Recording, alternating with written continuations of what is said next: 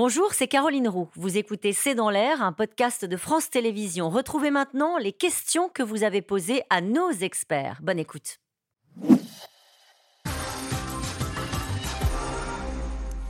Poutine est-il vraiment perdant? Après tout, il n'y a pas eu, semble-t-il, de défection dans son entourage?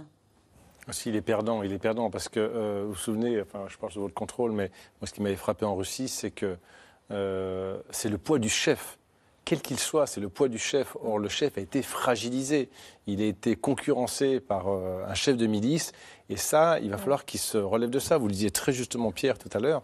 C'est que ça crée des, des, des, euh, des idées, en fait, euh, à la fois pour des oligarques, à la fois pour les opportunistes, à la fois pour des, pour des futurs prétendants à la succession du président Poutine. C'est sûr. Diana Philippova, vous êtes d'accord avec ça? C'est lui vraiment le perdant? Je, pense que la, Russie n'aime pas les chefs qui perdent. Et le précédent, euh, c'est Gorbatchev, qui a perdu en quelques heures tout son aura, qui a été considéré comme euh, le fossoyeur de l'URSS. Il ne l'a jamais retrouvé, hein, même 25 euh, ans plus tard, quand il. voilà. Donc, oui, c'est un risque très important. Le président Loukachenko aurait-il subitement pris du galon pour négocier à la place de Poutine? Merci pour cette question, Alain, dans le Val-de-Marne. C'est vrai que d'un coup, on disait c'est la marionnette de Poutine, etc. Le voilà au cœur d'une négociation. Euh, c'était tout simplement parce que Poutine ne pouvait pas négocier avec le chef des commandos Wagner.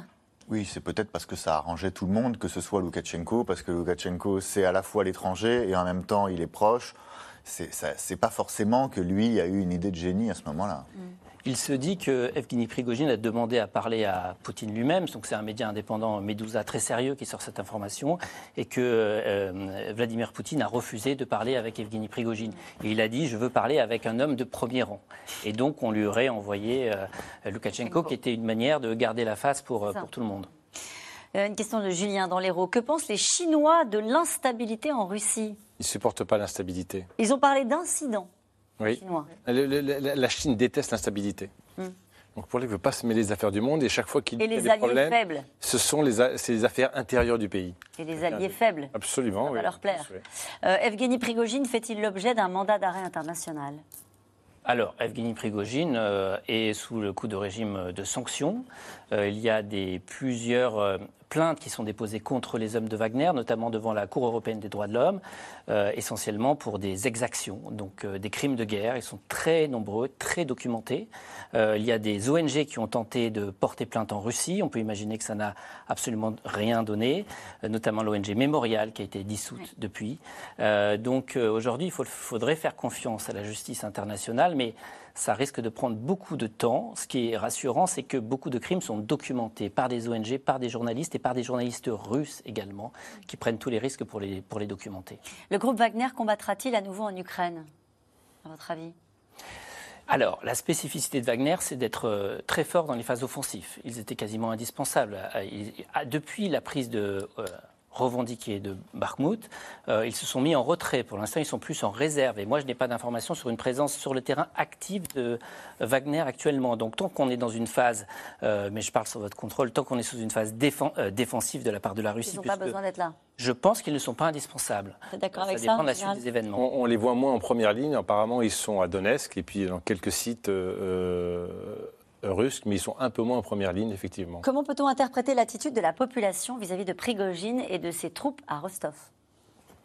Avec vous C'est une question compliquée parce que nous ne pouvons pas, euh, nous n'avons pas accès à des statistiques. C'est vraiment que des images avec euh, une, foule relativement limitée.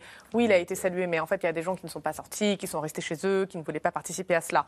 Donc, je pense qu'il faut le prendre avec des pincettes. Oui, il a des soutiens, c'est incontestable. Il y a une partie de la population russe qui est très dure et qui demande plus de, de, dureté. Mais euh, quelle, quelle, est cette proportion? Ce qui est certain, c'est qu'ils ont été très visibles et on nous a encore une fois rappelé que les choses peuvent vraiment être pires encore qu'elles ne le sont aujourd'hui euh, pour, euh, pour l'état intérieur de la Russie. Mhm. Et, on rappelle juste que Evgeny Prigogine, qui a pris la parole dans un message audio de 11 minutes, a rappelé qu'il avait été ovationné euh, et que les, hommes des commandos Wagner avaient été ovationnés. Il était très content. Et il était très content. allez, une question de Sébastien dans le Nord. Vu la panique au Kremlin, ne risque-t-on pas de voir se multiplier les tentatives de putsch contre Poutine? C'est ce que vous dites. Laissez entendre tout à l'heure.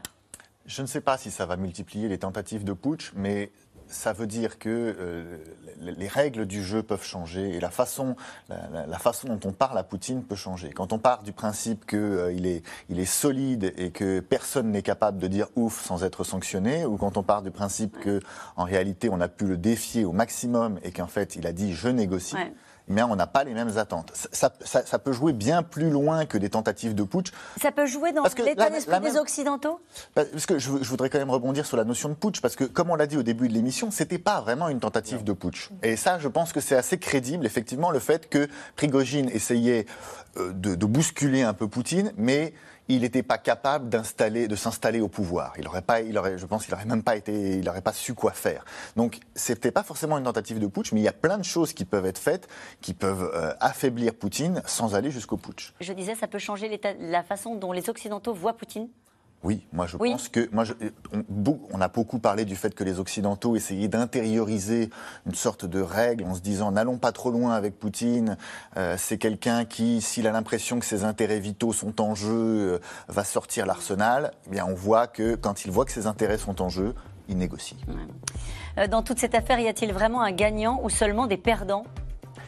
Je pense seulement des perdants. Ouais. Et beaucoup de questions en suspens. Euh, on n'a pas parlé de ça, mais Wagner a été financé essentiellement et créé grâce à l'argent fourni par le régime russe. Mm. Donc que va-t-il se passer? Est-ce que Evgeny Prigogine va continuer à avoir des contrats avec Wagner pour assurer, avec euh, le régime russe pour euh, assurer son existence? Encore beaucoup de questions, sans doute que nous y reviendrons dans les jours qui viennent. merci à vous tous. Cette, cette émission sera rediffusée ce soir à 22h45. On se retrouve demain en direct dès 17h30. Belle soirée.